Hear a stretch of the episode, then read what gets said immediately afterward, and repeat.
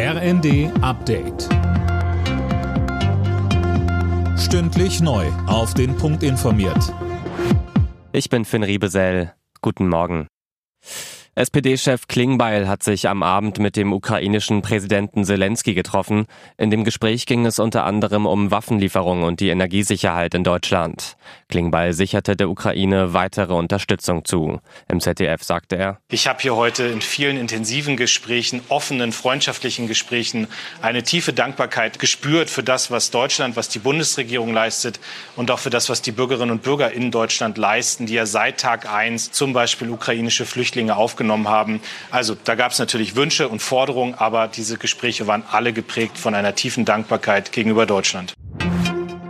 Die Opposition kritisiert die Bundesregierung nach deren Kabinettsklausur auf Schloss Meseberg. Da wird von einer Therapiesitzung für die Ampel gesprochen und von viel heißer Luft. Denn konkrete Beschlüsse wurden trotz vieler Streitfragen nicht gefasst. So gab es nichts Konkretes zum Verbrenner aus ab 2035 oder zur Kindergrundsicherung. Linken Chef Martin Schirdewan sagte, Klar ist, dass diese Koalition komplett zerstritten ist und in allen zentralen Fragen absolute Widersprüche vertritt. Die Bundesregierung selbst wird damit immer mehr zu einem Blockadeprojekt. Verteidigungsminister Pistorius ist beim Bundeswehrkontingent in Litauen eingetroffen.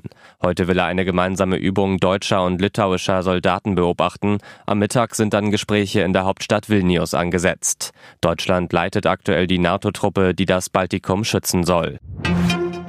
In der Champions League kämpft Borussia Dortmund heute um den Einzug ins Viertelfinale. Im Achtelfinalrückspiel ist der BVB beim FC Chelsea zu Gast. Das Hinspiel hatten die Dortmunder knapp mit 1 zu 0 für sich entscheiden können. Alle Nachrichten auf rnd.de